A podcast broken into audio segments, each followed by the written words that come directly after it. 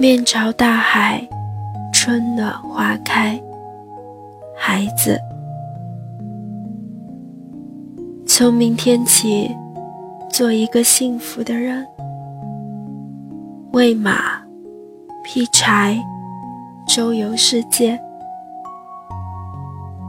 从明天起，关心粮食和蔬菜。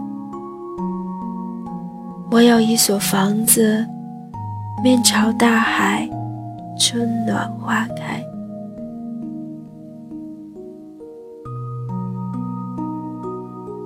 从明天起，和每一个亲人通信，告诉他们我的幸福。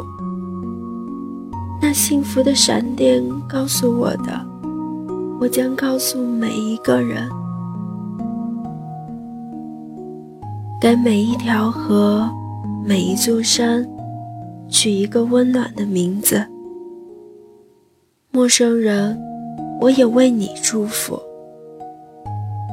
愿你有一个灿烂的前程，愿你有情人终成眷属，愿你在尘世获得幸福。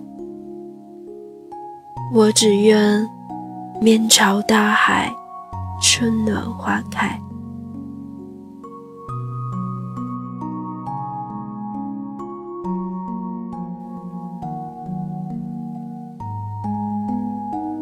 Facing the Sea with Spring Blossoms by 孩子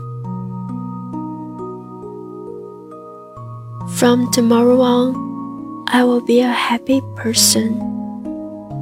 Grooming, shopping, and traveling all over the world.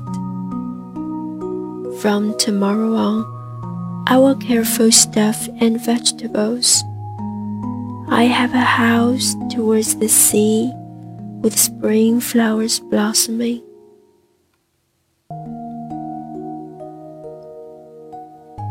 From tomorrow on, I will write to each of my dear ones, telling them of my happiness. What the lightning of happiness has told me, I will spread it to each of them. And give a warm name for every river and every mountain.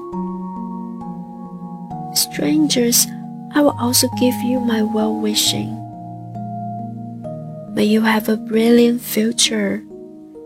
May your lovers eventually become spouses May you enjoy happiness in this earthly world.